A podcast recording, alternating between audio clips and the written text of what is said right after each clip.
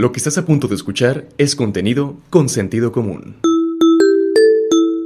Uy, desde cuando Alejandro Rivas el que fue presidente municipal. Cuando arrancó la Colosia, el primer carril de la Colosia, tenía, iba a cumplir 30 años. Rosita es una mujer que por más de 20 años ha trabajado como operadora de maquinaria pesada, un oficio que dice le encanta y espera poder seguir desempeñando por muchos años más. Mire, soy operadora de maquinaria pesada y mi trabajo pues me fascina. La máquina esta es un neumático donde yo entro con mi máquina para que el pavimento quede bien bien cerradito, bien lisito. La señora Rosita demuestra que las mujeres pueden desempeñarse en cualquier trabajo y son capaces de hacerlo de la mejor manera. Me siento, la prendo, aquí la acelero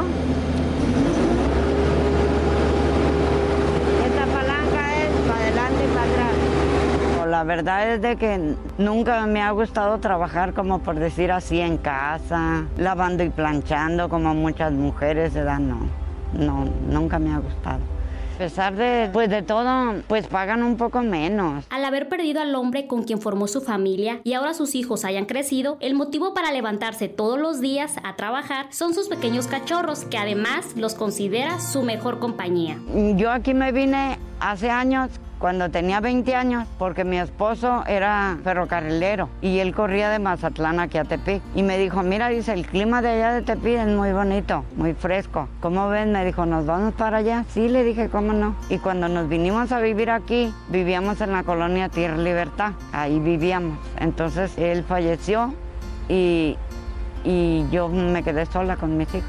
Tengo, tenía tres, pero hace siete años que falleció mi hijo, el más chico, iba a cumplir 30 años. Mis hijos están orgullosos de saber cómo trabaja su madre. Mi hijo trabaja igual que yo, pero ahorita no, no anda trabajando aquí con nosotros. Mi hija es secretaria ejecutiva de la Coca en Mazatlán, Sinaloa. Yo de allá soy. Tengo 11 tobis chihuahuitas.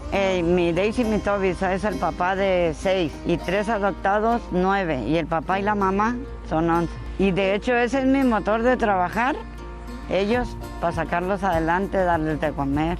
En su trabajo ha vivido muchas experiencias, hasta accidentes, pero la convivencia con sus compañeros, manejar su máquina y tener un empleo digno la hace sentirse orgullosa y con la esperanza de pronto tener un coche y casa propia. De hecho sí, ¿eh?